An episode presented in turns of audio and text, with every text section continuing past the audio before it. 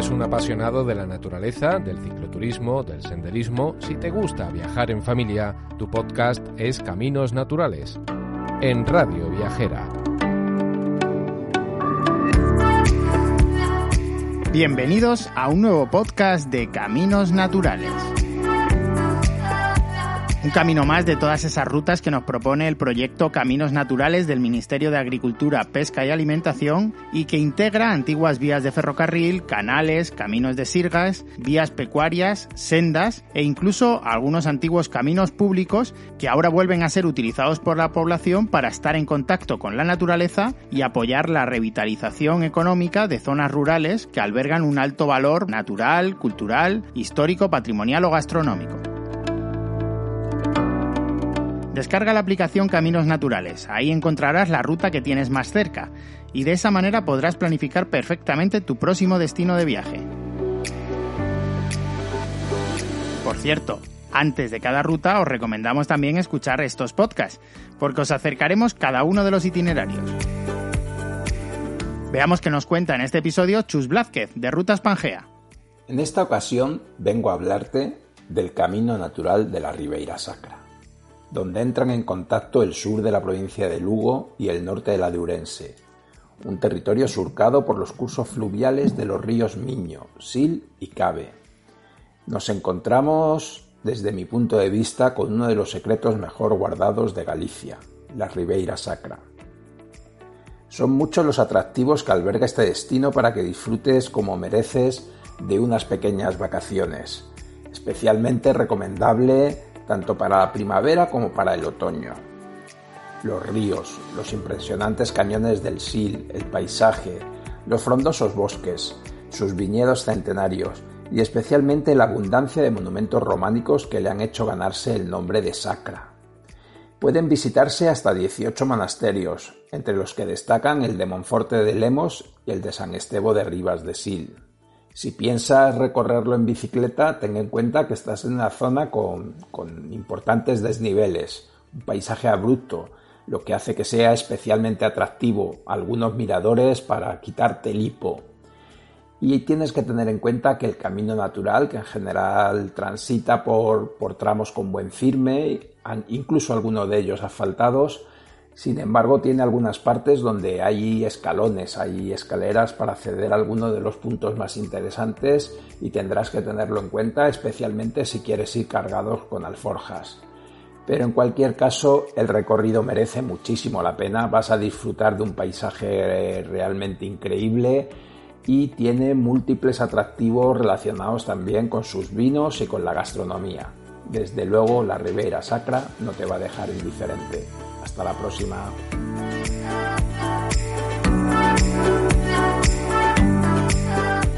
Dos rutas forman parte de este camino natural, la que transcurre desde Parada de Sila, Monasterio de Santa Cristina, de una longitud de 8 kilómetros, y otra por la que podremos visitar el Monasterio de Santo Estevo y la ermita Virgen do Monte, con un recorrido de 24 kilómetros.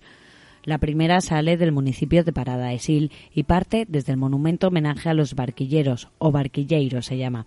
Y es que aquellos hombres, ataviados como chulapos, emigraban a Madrid para vender barquillos para las ferias ambulantes y así ganarse la vida. Desde el mirador Balcones de Madrid, sus mujeres y seres queridos los veían partir y de ahí su nombre. Este mirador es uno de los siete volcados al cañón del Sil que hay en el municipio y nos guía a través de esta localidad Fernando Souza, técnico de turismo de Parada de Sil. Nuestras joyas son en principio tres. La joya del románico, monasterio de Santa Cristina de Rivas de Sil, un monasterio pequeñito en medio de eh, castaños centenarios, justo casi al lado del río y del siglo XII que se conserva bastante bien a pesar de la desembarcación de 1836 y que la gente pues lo disfruta porque tiene un marco incomparable, porque se ve el cañón, se ve los castaños centenarios y dónde está situado. Otro de los puntos fuertes que tenemos es el único museo de chocolate de Galicia. la Casa Museo del Chocolate, a un kilómetro del centro de Parada de Sil, una familia durante casi 100 años ha estado fabricando chocolate. Se, se conoce como la Casa Fábrica de Chocolate de Teimende.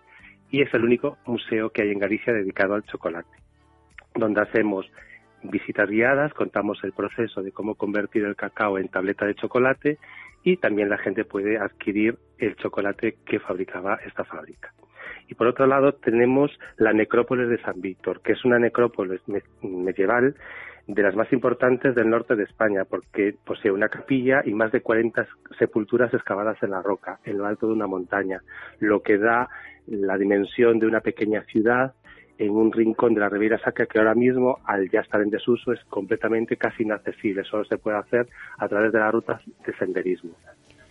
Podemos adentrarnos en su riqueza natural a través de otras rutas como las adaptadas a BTT, la Ruta Circular de Parada de Sil, Ruta Ostorgais o la Ruta Fábrica de Luz. Y para los amantes del senderismo, la PRG 98, la Ruta Dos Castañeiros y Carriozas o la Ruta Domao. Poseemos también una bodega que se llama Ronsel do Sil, donde podemos ver todo un jardín de viñedos muy bonitos, pero el jardín de viñedos es todas las variedades de uva que se mm, consumen aquí en, en la Ribeira Sacra, el mencilla, el tona blanca, el merenzao, que es el, el bastardo que tenemos en esta zona.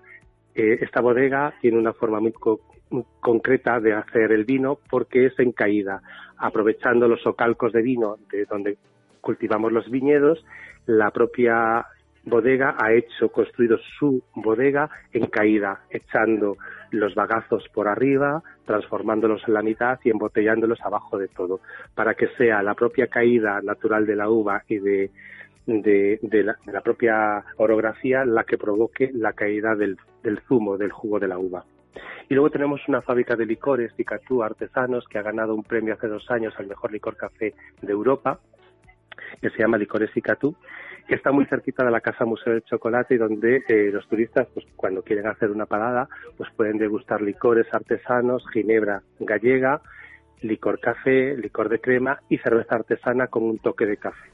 Algunas de sus fiestas son la fiesta de San Benito en el monasterio de Santa Cristina alrededor del 11 de julio. Fernando nos cuenta otra de las fiestas que transcurren durante el mes de noviembre.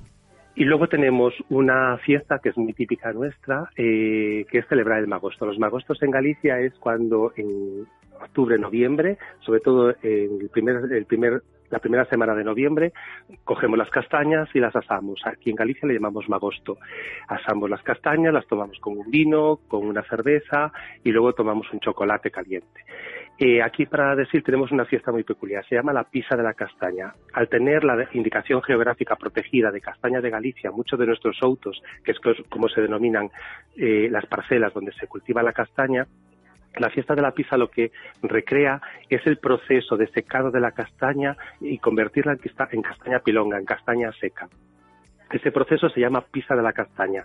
Durante casi un mes, en unas, eh, en unas estructuras, construcciones que llamamos sequeiros, que se traduciría como secadores, se ponen las castañas todas en fila barritas de madera y debajo se va poniendo como un ahumado de, de, diferentes maderas para que se vayan secando muy lentamente, se van dando vueltas y el último día, que es cuando hacemos una fiesta, lo que hacemos es una persona desde el sequeiro mete en sacos de tela fuerte, rígido, eh, las castañas que ya están secas y las echan por una ventana de esa pequeña construcción. Fuera, que estamos todo el público viendo cómo lo hacen, varias personas cogen esos sacos y empiezan a dar golpes con esos sacos en un tronco. Lo que hacen, provocan es que como la castaña está seca, hacen separar la cáscara seca incluso la pielcita esta que tienen las castañas, que es muy difícil de sacar cuando está cruda, está seca, se desprende. Entonces, una vez eh, ya están golpeadas con esos sacos, se airean con unos aireadores de madera que la gente mayor nos enseñan a hacerlo porque no es nada fácil, porque es lanzar al aire las castañas y dejar que el propio viento quite la cáscara y la piel de la castaña seca y nos queda la, la castaña seca entera dentro del balde de madera y luego ya pues los degustamos o las guardamos para hacer cosas a lo largo del año, pues un cocido con castañas, un postre con castañas, una bica, que es el bizcocho típico de la zona, con castañas, y siempre celebramos una comida. Nosotros siempre lo celebramos la primera semana de noviembre y le denominamos Pisa de la Castaña, donde viene gente de toda Galicia a ver cómo hacemos el proceso del secado y descascarillado de la castaña y a comer eh, pues un menú todo hecho con castañas, incluso el postre.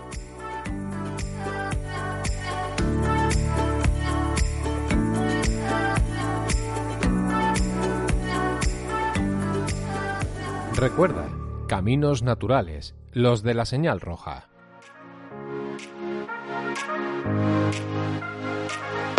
Comenzamos ya la ruta. Tras iniciar el camino natural y dejar la población de Parada de Sil, merece la pena hacer un alto y desviarse a la derecha para visitar los balcones de Madrid que ya hemos comentado, un espectacular mirador natural sobre los cañones del Sil. En ese punto se cruza la ruta PRG 98 y llegamos al municipio de Portela, donde seguiremos nuestro camino hasta la ermita de San Antonio. Pasaremos por el núcleo urbano de Castro y antes de llegar al monasterio de Santa Cristina, que sería nuestro final de camino, podemos divisar una impresionante panorámica de los cañones que ha ido formando durante milenios el río Sil. La ruta del monasterio de Santo Estebo se divide en varios trazados. El principal es el conocido como Ruta del Monasterio de Santo Estebo y Virgen do Monte, con una longitud de 24 kilómetros.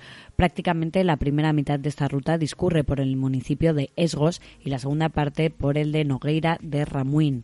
La ruta comienza en una pequeña carretera que avanza entre pinos, robles, abedules, retamas y tojos desde el Alto de Couso en dirección norte hacia el pueblo de Meiroás.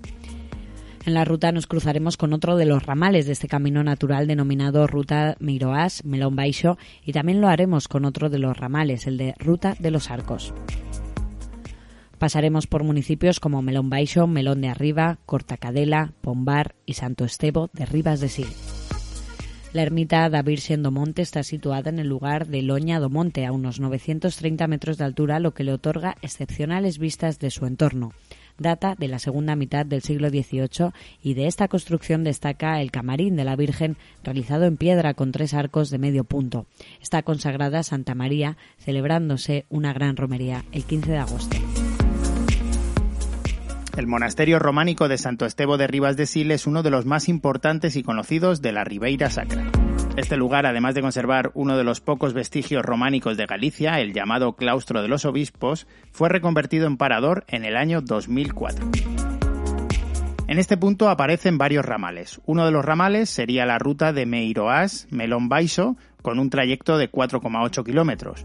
Comienza a la altura del kilómetro 3 de la ruta del monasterio de Santo Estebo, Ermita Vicen do Monte, y tras pasar por Meiroás, atraviesa robledales centenarios, hasta llegar a la plaza de Melón Baixo. Otra de las variantes es la comentada Ruta de los Arcos, que tiene una longitud de poco más de un kilómetro.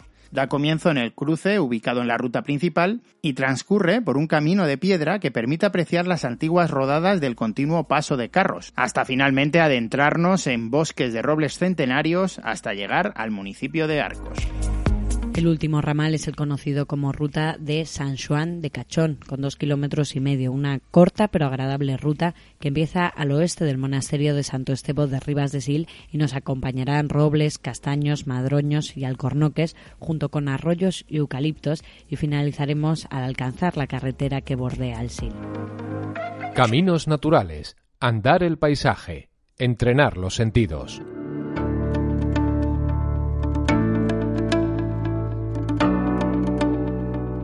Y hasta aquí este podcast dedicado al camino natural de la Ribeira Sacra. La zona es conocida bajo este nombre debido a la gran cantidad de edificios religiosos que conserva, entre los que se pueden visitar hasta 18 monasterios, y entre los que cabe destacar el de Monforte de Lemos y el de San Estebo de Rivas de Sil. Esta comarca enclavada entre los ríos Sil y Miño actúa como divisoria natural entre las provincias de Orense y Lugo, es especialmente conocida por sus grandes tesoros culturales y por su gran biodiversidad. Además, la Ribeira Sacra da nombre a una denominación de origen de vino, cuya vendimia se hace de una forma muy especial. Encierra paisajes y ecosistemas tan espectaculares y únicos como los cañones del Sil. Conocer más sobre el proyecto Caminos Naturales, visita su web dentro del Ministerio de Agricultura, Pesca y Alimentación en la sección de Desarrollo Rural o descárgate la app en tu dispositivo. Recuerda que tienes todos nuestros podcasts geolocalizados al comienzo de los Caminos Naturales en nuestra app disponible en Android e iOS. Cuando comiences una etapa de un camino natural, este por ejemplo de la Ribeira Sacra, este podcast aparecerá en tu móvil para que puedas escucharlo. No lo dudes y únete a nuestro equipo de caminantes.